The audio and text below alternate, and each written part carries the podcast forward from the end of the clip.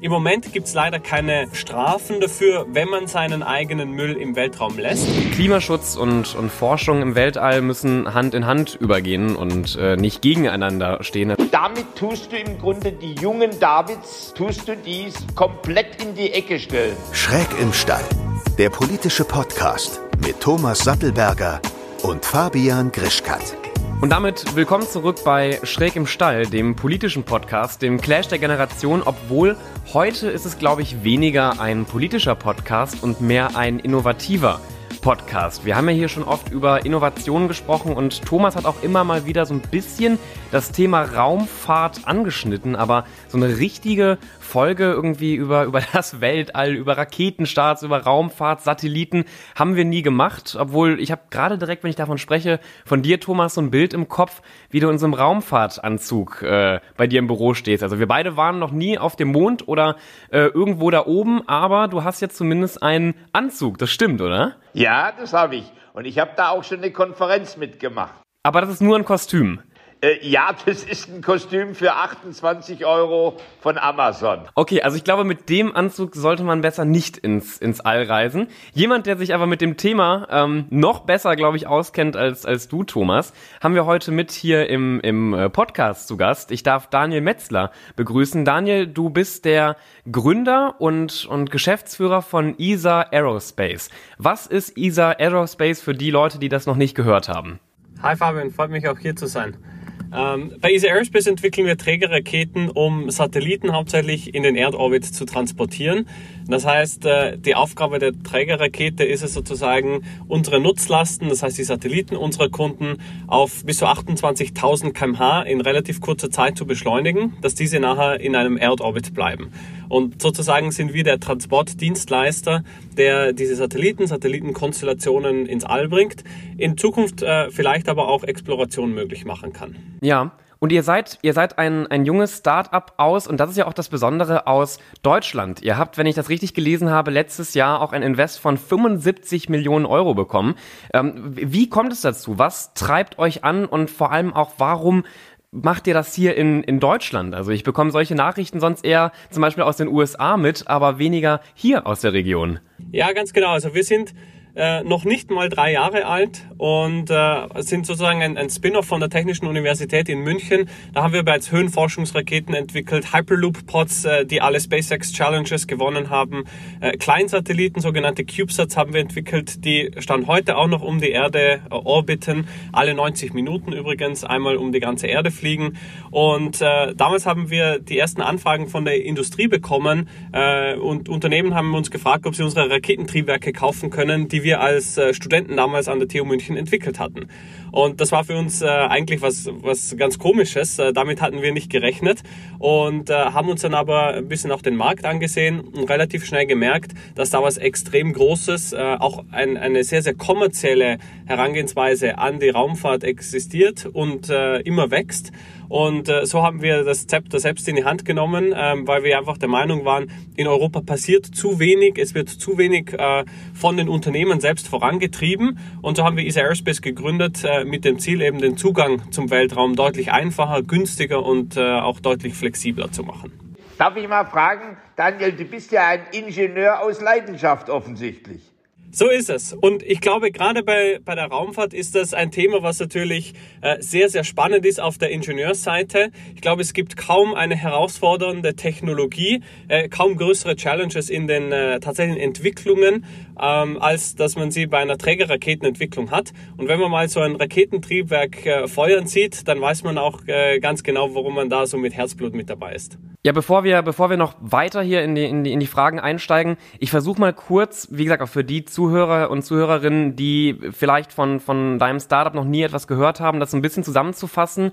Ihr oder euer Geschäftsmodell ist ja, dass ihr kleinere Raketen baut, wenn ich das richtig verstanden habe, die am Ende Satelliten äh, nach da oben in, in, in den Orbit äh, schießen und warum das so interessant ist, auch für Unternehmen, wenn ich das richtig verstanden habe, ist, dass eure Preise nachher pro Kilo deutlich niedriger sind, weil auch eure Raketen niedriger sind. Wie, wie, wie kann ich mir das vorstellen? Ich habe irgendwie gehört, sonst zahlt man irgendwie 40 bis 50.000 Euro pro Kilo, was man da oben reinschießen möchte. Bei euch, ihr sagt es zumindest in Interviews, sollen es nachher nur 10.000 Euro oder sogar weniger sein. Was steckt dahinter? Ganz genau. Das heißt, unser, unser Ziel ist es, eine verhältnismäßig kleine Trägerrakete zu entwickeln, äh, die noch immer die stärkste äh, private Trägerrakete äh, ganz Europas ist und damit eine Tonne Nutzlast in den niedrigen Erdorbit transportieren soll. Das heißt, wenn wir uns vergleichen mit einer Ariane 5 oder mit einer Falcon 9 von SpaceX äh, mit 20 Tonnen Nutzlastkapazität, da sind wir deutlich kleiner. Auf der anderen Seite aber auch natürlich deutlich flexibler. Und wenn unsere Kunden jetzt mit einem beispielsweise 500, 600 Kilogramm Satelliten herankommen, dann müssen sie quasi erstmal auf einen Hauptkunden warten bei einer Ariane-Rakete oder bei einer SpaceX-Rakete. Und äh, dann kann es schnell mal passieren, dass die Kunden zwei, drei, vier Jahre lang warten müssen, bis eine Rakete überhaupt in den richtigen Orbit fliegt. Und nachdem unsere Trägerrakete deutlich kleiner und flexibler ist, können wir genau diese Kunden sozusagen wie ein, ein Taxi ähm, in den Orbit bringen. Super, also finde ich, finde ich, finde ich super spannend. Ich muss ehrlich gestehen, ich selbst habe mich nie wirklich mit dem Thema Raumfahrt äh, auseinandergesetzt. Äh, ich hatte eher da andere Interessen. Wenn ich mir jetzt so dich anschaue, bist du der der deutsche Elon Musk oder was sind was war so dein dein Antrieb? Willst du später andere Planeten erobern? Willst du mal auf dem auf dem äh, Mars äh, wohnen oder zumindest den Mars mal betreten? Was sind so deine deine Ziele? Was was treibt dich da voran? Also was mich in erster Linie antreibt, ist das ganze europäische Ökosystem nach vorne zu bringen. Ähm, es ist sehr, sehr schade, weil alleine in Deutschland gibt es die, die gesamte Wertschöpfungskette von Raumfahrtmissionen. Man könnte beispielsweise eine rein deutsche Mondmission machen und keiner weiß das. Äh, die Amerikaner haben schon vor 50 Jahren Menschen auf den Mond gebracht und äh, denken dann natürlich, äh, sie, sind, sie sind die Besten auf der Welt. Und aus Deutschland heraus gibt es einfach diese Ambitionen oftmals nicht, sondern man denkt einfach oftmals im, im Kleinkarierten, generell in, in Mitteleuropa. Und das ist mal mein erstes Ziel, genau diese Technologien, diese Missionen, diese Leuchtturmprojekte möglich zu machen.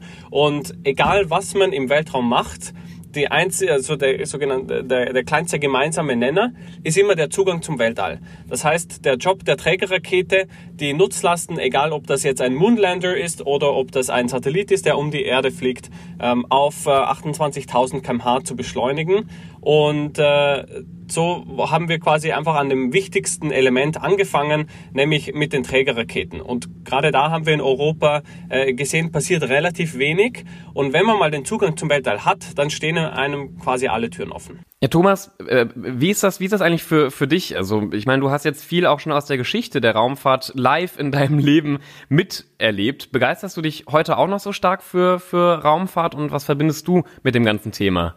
Ja, also ich, ich, ich begeister mich sehr viel für die Raumfahrt und weil ich natürlich im Unterschied zu, zu euch Jungen, ich, ich habe da schon viel, äh, viel ge gesehen. Ne? Der, der, der russische Astronaut äh, Gagarin, der im, im, im Sputnik äh, in, in den, in den, 50, in, in den äh, 50, äh, 60er Jahren in den All geschossen ist. Und die Amerikaner, die gesagt haben, oh, wir verlieren unsere technologische Führerschaft.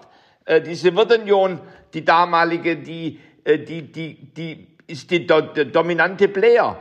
Ähm, ich habe natürlich auch ganz äh, kurz nach, nach dem Zweiten Weltkrieg, ich bin ja 1949 geboren, der Werner von Braun, ähm, der, der schon im, im Dritten Reich äh, an, an Raketen äh, gearbeitet hat, der dann in die USA gebracht wurde und dort Raketenentwicklung gemacht hat.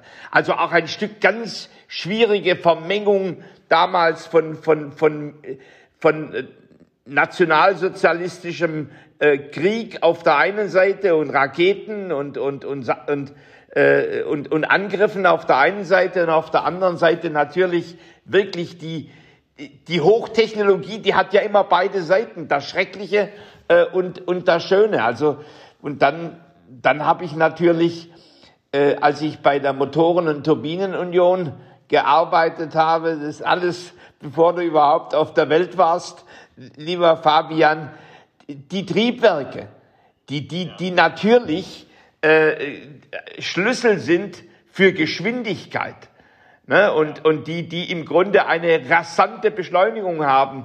Äh, und ich bin da manchmal in der Mittagspause äh, bin, ich, bin ich an die Prüfstände gegangen und habe gesehen, wie, die, wie diese Turbinen äh, Feuerstreifen hatten von 10 bis 12 Meter. Und äh, jetzt bin ich, ich bin ja kein Ingenieur, und, äh, aber ich bin fasziniert von der Technologie und, und ich würde mich wahnsinnig freuen, wenn man die für gute Sachen äh, anwendet und nicht für Star Wars.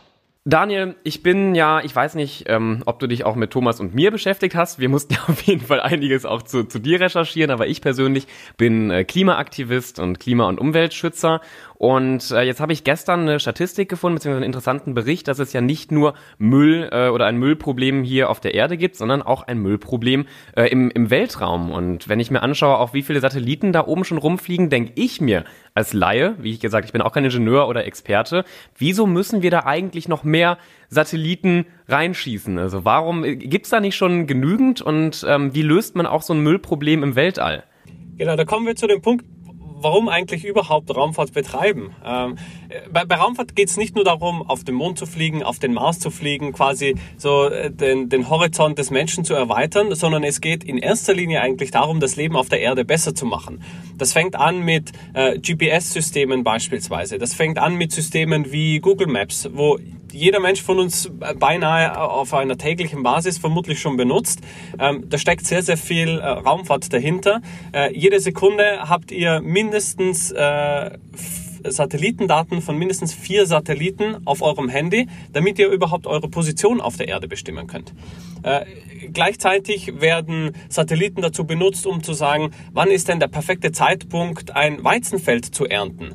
Ähm, wenn man das auf, auf riesengroßflächigen ähm, Ebenen quasi macht, dann muss man irgendwann auch auf, äh, auf sehr große Höhen gehen und überhaupt mal einen Überblick zu haben. Auf der anderen Seite wie viel Wasser brauche ich eigentlich, äh, wie viel Dünger, wo sollte ich möglichst äh, Dünger benutzen, wo sollte ich keinen Dünger benutzen, ähm, wie stark steigt eigentlich der Meeresspiegel an. Das sind alles Daten, die uns Satelliten ähm, geben können und mehr als 50 Prozent überhaupt der Parameter, auf denen wir das Klima der Erde bestimmen, kommen von Satelliten. Das heißt, ohne Satelliten wüssten wir ja gar nicht, äh, wie groß eigentlich die, die äh, Polkappen äh, im Eis schon schmelzen, weil woher sollten wir das denn messen können? Und das sind quasi die Punkte, wo Satelliten sehr, sehr stark auch für den Klimaschutz äh, zum Einsatz kommen. Denn nur wenn wir ein Problem verstehen und analysieren können, können wir auch überhaupt etwas dagegen machen.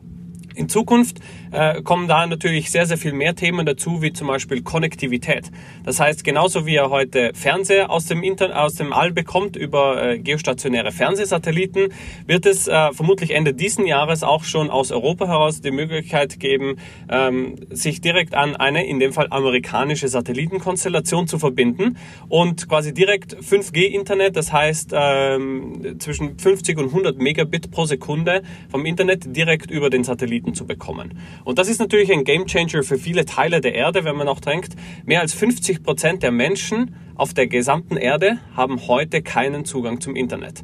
Und da ist natürlich so eine Technologie, die per se sehr, sehr global ist, eine enorm starke Möglichkeit, äh, das Leben auf der Erde, auf allen Teilen der Erde besser zu machen. Ihr sagt aber, Fabian, natürlich schon auch, was, was da an Weltraumschrott inzwischen da oben rum, rumfliegt, äh, auf der einen Seite wird Gutes gemacht, äh, auf, auf der anderen Seite trägt der Mensch seinen Müll jetzt ins Weltall. Wie, wie siehst du das? Das ist völlig richtig. Ähm, das ist auch ein Thema, was man, äh, was man äh, früher als später angehen muss, weil irgendwann ist einfach so viel Müll, der quasi wiederum, wenn er Satelliten trifft und neue Satelliten quasi zerstört sozusagen, diese wiederum ähm, sehr, sehr viel Space Debris kreieren und das wird sozusagen so ein Schneeballeffekt. Und deswegen muss man da auch sehr, sehr viel dagegen machen. Im Moment gibt es leider keine Strafen dafür, wenn man seinen eigenen Müll im Weltraum lässt. Das heißt, es ist lediglich ein, ein Code of Conduct, dass man seinen eigenen Weltraumschrott sozusagen wieder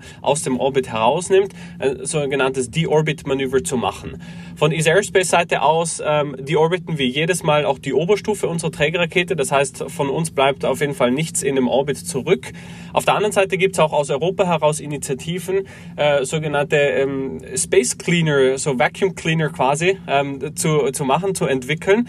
Das heißt, dass man wirklich aktiv auch Space Debris einfängt und auf die Erde herunterbringt, sozusagen ähm, deorbited. Äh, in dem Fall kommt es gar nicht erst an der Erde an, sondern das verglüht einfach in der Atmosphäre. Aber das ist ein sehr, sehr wichtiges Thema, ähm, das wir auch die nächsten, ja, ich sag mal, fünf bis zehn Jahre angehen müssen auf einer globalen Ebene, um äh, sicherzustellen, dass wir einen sauberen Orbit haben. Aber ihr macht im Grunde jetzt von Beginn an, äh, tragt ihr dem schon Rechnung?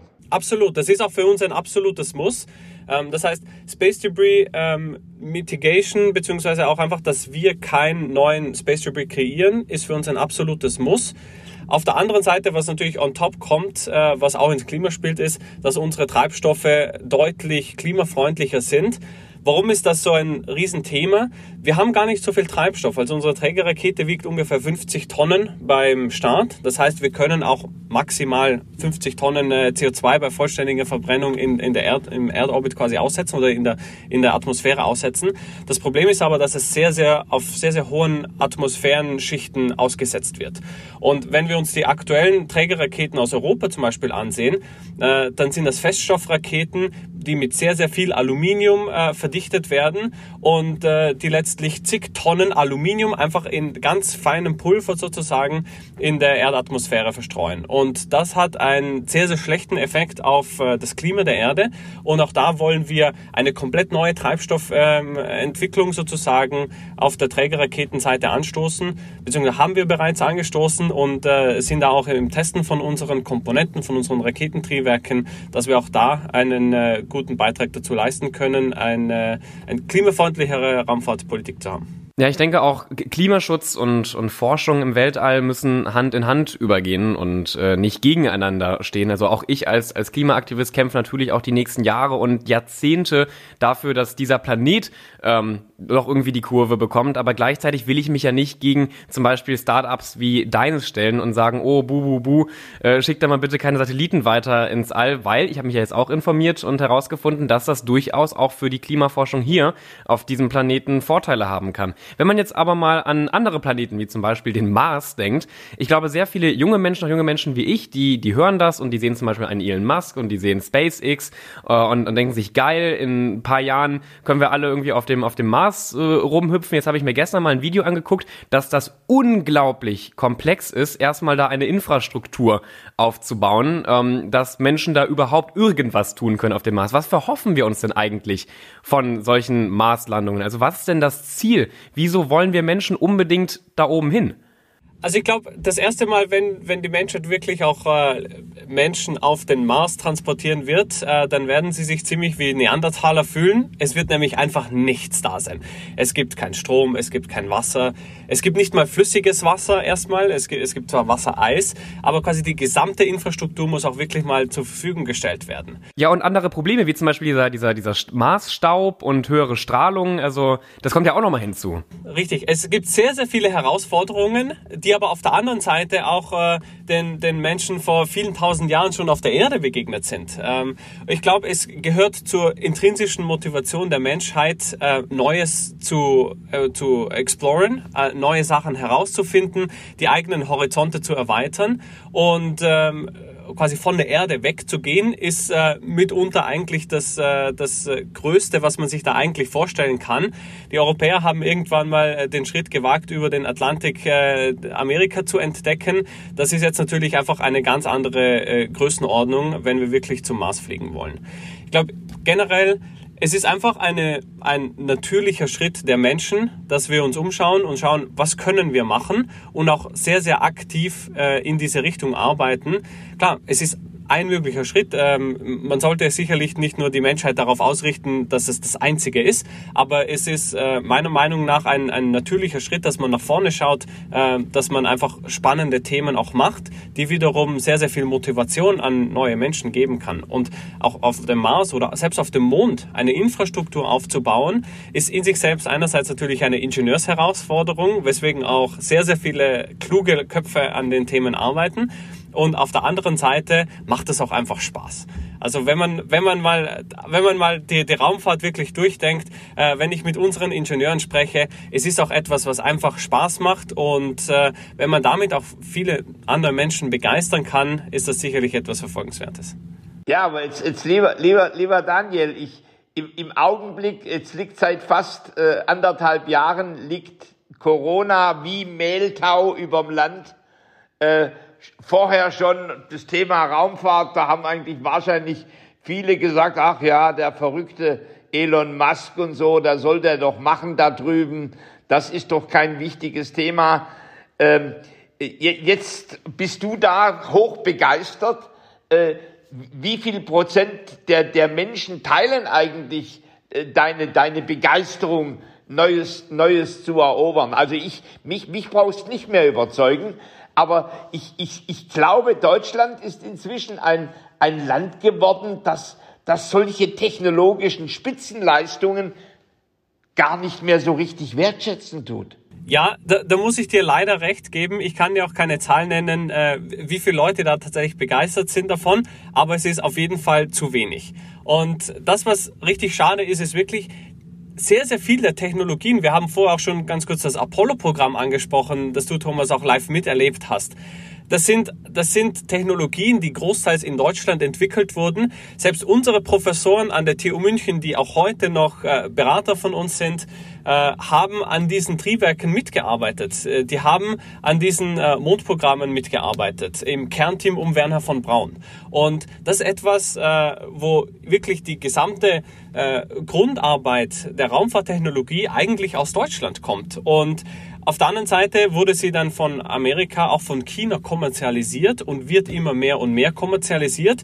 Und in Deutschland oder generell in Europa äh, hinken wir da so ein bisschen hinterher, weil wir oftmals sagen, lass uns mal Technologien entwickeln, so wie beim MP3-Player. Aber wenn es dann um die kommerzielle Anwendung auch geht, dann lassen wir das die anderen machen. Und meiner Meinung nach ähm, hat ein technologischer Fortschritt immer nur auch einen gewissen Mehrwert, wenn man da auch wieder etwas an die Gesellschaft zurückgeben kann. Und das funktioniert letztlich auch über eine kommerzielle Anwendung, dass man gewisse Services anbieten kann. Und du hast schon Corona angesprochen. Absolut ist das etwas, wo man auch gerade in, in Zeiten wie diesen ähm, meiner Meinung nach sehr, sehr viel stärker als sonst auch auf Zukunftstechnologien setzen muss. Denn in schwierigen Zeiten werden auch die Gewinner von morgen gemacht. Und genau das könnten wir auch in Deutschland äh, uns zunutze machen und uns wirklich sehr, sehr stark in der Raumfahrtindustrie aufstellen. Ja, jetzt, jetzt, jetzt, jetzt hast du davon gesprochen, äh, dass im Grunde Raumfahrt äh, kommerzialisiert wird. Und das, das nennt man dann ja New Space. Und das, das Old Space ist, ist sozusagen, dass die USA oder Russland es schaffen, da oben Macht auszuüben. Also das, das, die Kommerzialisierung und die Militarisierung sind ja eigentlich zwei Seiten äh, des, der, gleichen, der, der gleichen Medaille. Und, und ich, ich meine natürlich, äh, und, und das ist so ein Thema, wo, wo natürlich viele Menschen, die verstehen nicht, dass Spitzentechnologie, die ihnen hilft, immer auch noch einen militärischen Aspekt hat. Oder dass Spitzentechnologie, die militärisch genutzt wird, immer auch hilft den Menschen besser zu werden, ihre Probleme zu lösen, etc. Da gibt es doch auch Gewissenskonflikte. Äh, in, einem, in einem Gründer wie dir. Äh, was sind das für Konflikte und wie gehst du damit um? Es ist völlig richtig. Ähm, jede Technologie letztlich kann man auch in irgendeinem Zweck äh, militärisch nutzen. Ähm, man kann genauso einen PKW hernehmen und ein Maschinengewehr darauf installieren, dann ist es auch der PKW quasi militärisch genutzt de facto. Das heißt, zu einem gewissen Grad kann man das natürlich mit allen Technologien machen. Ähm, ich glaube, Raumfahrt ist etwas, was eigentlich aus der gesamten Regierungsseite, aus der Verteidigungsseite überhaupt erst herausgekommen ist. Raketen sind ursprünglich militärisch entwickelt worden, bis man danach draufgekommen ist. Ähm, und da hat Hermann Obert schon in den 80er Jahren äh, sehr, sehr viel Arbeit dazu geleistet. Man kann eigentlich Satelliten in den Erdorbit transportieren, die dann quasi für immer da bleiben oder für 10, 20 Jahre lang da bleiben und quasi immer mit einem Blick auf die Erde etwas machen können. Natürlich kann man immer diese Technologien missbrauchen für militärische Zwecke. Und äh, das ist aber auch von unserer Seite etwas, wo wir bei ESA Aerospace gesagt haben, wir verwenden auch die Technologien nicht für den militärischen Zweck. Das heißt, unsere Trägerraketen könnten gar nicht auch erst äh, militärisch genutzt werden, in dem Sinne, dass man da jetzt einen, einen ähm, äh, Sprengkopf sozusagen darauf montiert, sondern die Rakete ist einfach so performant, äh, dass sie letztlich beim Re-Entry ähm, in die Erdatmosphäre einfach zerbrechen würde, weil sie einfach nicht dafür ausgelegt wurde. Und so schützen wir uns quasi auch ein bisschen technologisch natürlich dagegen, dass man das nicht missbrauchen kann. Aber auf der anderen Seite ähm, äh, geht es dann auch darum, zum Beispiel Spionagesatelliten in den Erdorbit zu transportieren, auf Basis dessen dann wiederum militärische Themen natürlich ähm, gemacht werden. Und hier muss man schon noch sagen, gerade in den USA ähm, ist, der, äh, ist der Verteidigungshaushalt derjenige, der diese gesamten Innovationen finanziert. Und gerade in, in Europa hat man da sehr, sehr viele Bedenken, dass man diese, dieses Geld quasi besser für was anderes verwenden sollte als für das Militär. Wobei es da sehr, sehr große Überlappungen letztlich gibt, gerade in der Raumfahrt. Was benutzt man militärisch? Aber vielleicht kann man dieselben Daten auch kommerziell nutzen, um wirklich ein besseres Leben in Deutschland anzubieten.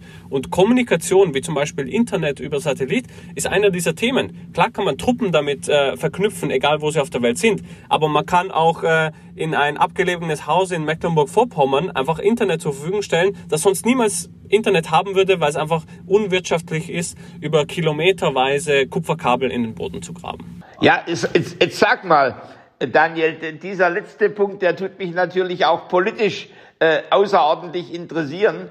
Äh,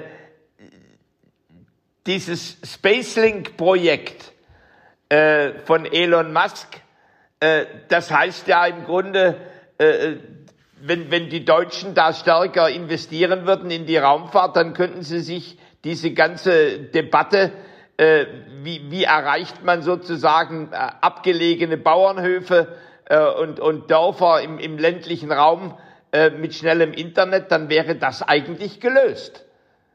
Aber haben da unsere, haben da unsere Politiker an dem Thema versagt und hängen da an einer alten Technologie? Grundsätzlich würde ich mal sagen, ist es etwas, was Hand in Hand auch mit einem terrestrischen System gehen muss. Gerade in Ballungsräumen, gerade in Städten sind die Satellitenkonstellationen, kommen die Satellitenkonstellationen ein bisschen an ihre Grenzen. Sobald man aber mal aus der Stadt heraus ist und äh, in München kann ich das sehr, sehr gut demonstrieren, äh, wenn man mit dem Auto mal fünf Minuten äh, auf der Autobahn ist, außerhalb von München hat man auf einmal kein Netz für zehn Minuten. Und das sind genau die Themen, äh, genauso wie wirklich die entlegensten Orte auf der gesamten Welt. Das könnte auch genauso mitten in der Sahara sein. Ähm, kann man über solche Satellitensysteme Internet anbieten? Und um auf deine Frage zu antworten, ja, ich bin der Meinung, wir haben das Thema verschlafen. Es ist auf der anderen Seite ähm, noch auf jeden Fall nicht zu spät, da was zu machen, aber man muss wirklich da äh, Nägel mit Köpfen machen und das Ganze vorantreiben. Was im Moment die Europäische Kommission macht, ist äh, Papier produzieren und genau das wollen wir natürlich äh, nicht sehen, dass hier mit Steuergeld Papier produziert wird, sondern dass wirklich was angepackt wird, dass wirklich was gemacht wird. Jetzt habt ihr ja aber letztes Jahr ein ziemlich äh, hohes Invest von, ich glaube, 75 Millionen bekommen. Das heißt, zumindest Unternehmen, ich glaube, es waren überwiegend auch Unternehmen hier aus Europa, ähm, einige glauben ja an, an euer Projekt. Wie steht denn überhaupt Deutschland und wie steht Europa so im Vergleich zum Beispiel zu Amerika in der Raumfahrt gerade da? Also äh, ich will nicht sagen, ihr habt ja gar keine Chance mehr, aber habt ihr noch eine Chance, zum Beispiel mit einem Elon Musk wirklich in Konkurrenz nachher zu treten? Ich glaube, dass wir Stand heute gar nicht mal wirklich eine direkte Konkurrenz zu SpaceX überhaupt aufbauen, weil wir einfach auch ein anderes Kundensegment bedienen. Wir bringen eine Flexibilität für die Kleinsatelliten, die bei SpaceX vielleicht zwei Jahre lang warten müssen, bis der richtige Start in den richtigen Orbit erfolgt. Äh, wobei SpaceX mehr und mehr auch getrieben ist, wie das von Thomas beschriebene Starlink-Projekt, auch wirklich einfach die eigenen Satelliten in den Erdorbit zu bringen. Und diese Disruption merkt man natürlich, wenn man mal, wenn man mal die Anzahl der Satelliten im Erdorbit anschaut. Wir haben so ungefähr äh, 3000 aktive Satelliten in dem Weltall. Davon sind allein 1000 mittlerweile von SpaceX und die sind alle in dem letzten Jahr gestartet worden. Und quasi die, die anderen 2000 sind in den 50 Jahren davor gestartet worden. Um mal das ein bisschen in, ein, in einen Kontext zu bringen, auf was für eine Exponentialkurve wir uns eigentlich gerade befinden. Ähm, ich glaube, dass man sehr, sehr viel der Technologie, wie gesagt, in Deutschland bereits hat, dass man da auch sehr, sehr stark was machen kann und auch was machen muss. Und äh, ja, ich glaube, dass wir, dass wir da sehr, sehr viele andere Industrien auch damit bedienen können, die nicht nur die Raumfahrtindustrie selbst ist, sondern auch äh, mit Space sozusagen als Enabler viele andere Industrien enablen können, denen neue Zugänge ähm, zu te gewissen Technologien noch schaffen können. Ja, wie sieht es aus mit zum Beispiel Unternehmen wie, ich sage jetzt mal, der Deutschen Telekom? Wenn du davon sprichst, dass nachher das Internet über Satelliten abgedeckt wird, ähm, würden die ja eigentlich, wenn sie sich nicht mit daran beteiligen, auf lange Sicht ähm, ein, ein wenig in ihrem Geschäftsmodell abkratzen. Sagen wir es mal, mal einfach so. Also warum sollten dann zum Beispiel Unternehmen wie, wie Apple noch mit der Telekom zusammenarbeiten, wenn sie einfach über Satelliten das Gleiche erreichen können? Arbeitet zum Beispiel ein Telekommunikationsunternehmen wie die Telekom mit euch zusammen oder fürchten die sich vor euch? Also wir haben die Zusammenarbeit vor einigen Jahren schon mal schon mal angesprochen. Äh, damals hieß es, nein, die Technologie ist völlig uninteressant für uns. Äh, mittlerweile kommen sie aber schon ins Schwitzen, nachdem sie merken, dass äh, SpaceX die Satelliten schon im Orbit hat und in Teilen von den USA diese Service auch Stand heute bereits anbietet. Und äh, ja, in Europa ist man gerade in dem Bereich jetzt natürlich einfach mal sechs, sieben Jahre hinterher. Die Frage ist, was kann man jetzt machen, um nicht auch politisch äh, völlig abhängig zu sein von äh, amerikanischen Satellitenkonstellationen oder auch natürlich chinesischen Satellitenkonstellationen. Ja, aber sag mal, Daniel, äh, ich meine, ich war ja mal fünf Jahre bei der Telekom, aber ich habe mich nicht verheiratet.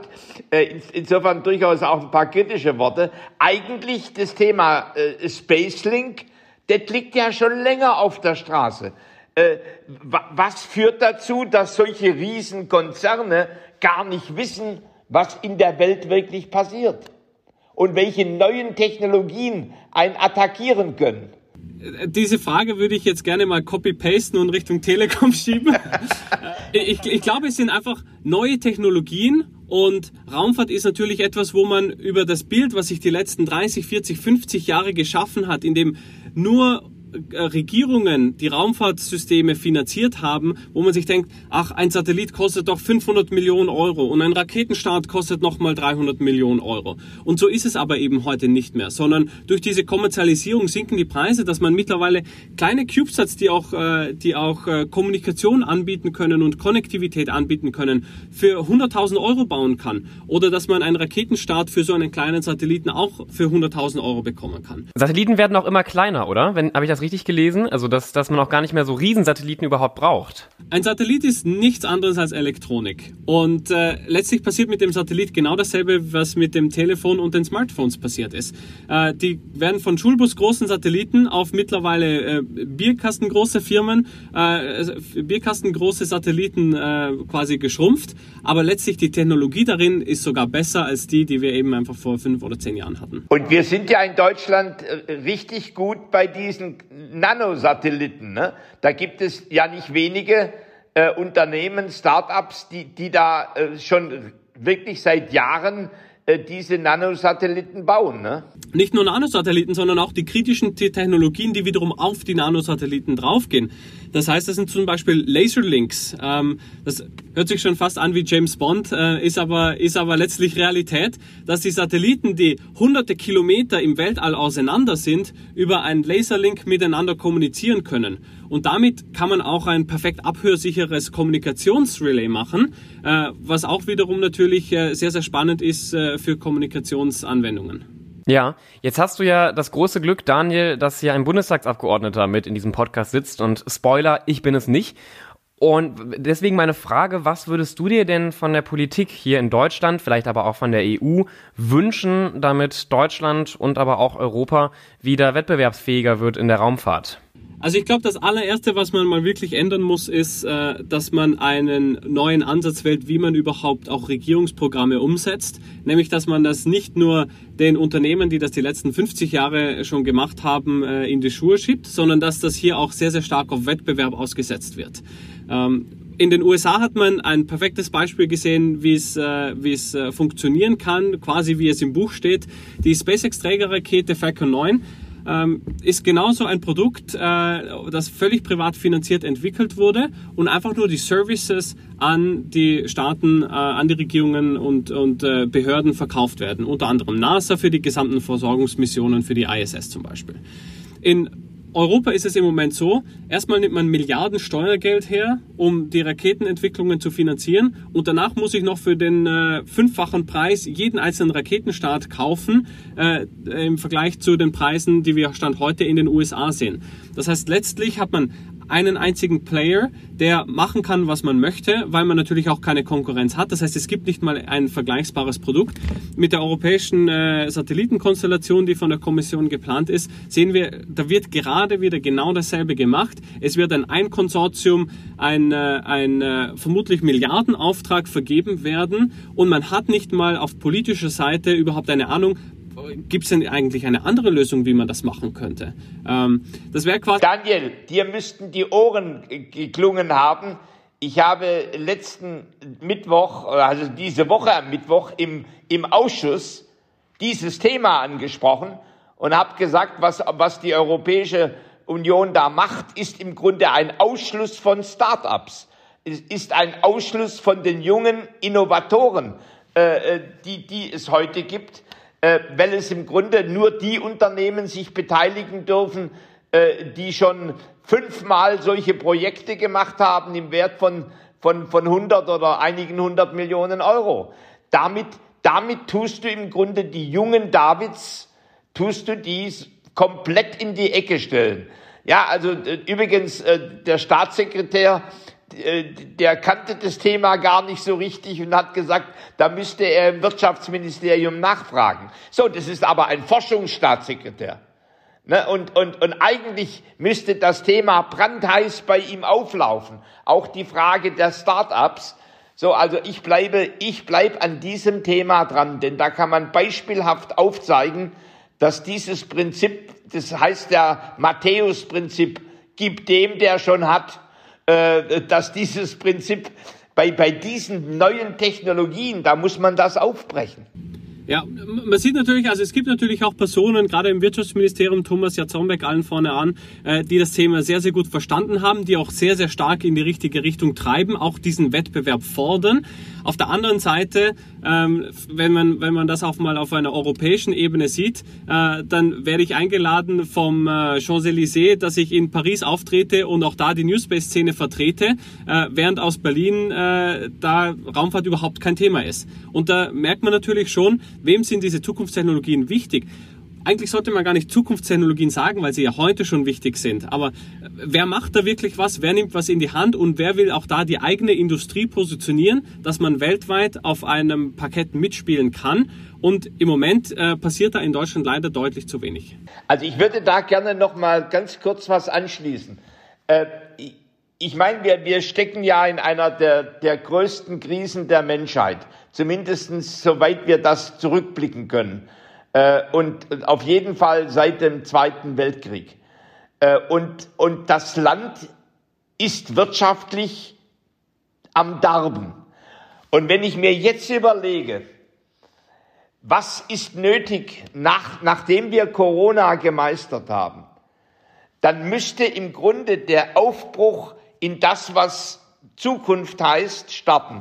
Künstliche Intelligenz, Raumfahrt, Biotechnologie, innovative Klimaschutztechnologien. Das sind im Grunde richtige Schlüsselfelder, äh, wo im Grunde dieses, dieses Land und Europa äh, den Aufbruch wagen könnte.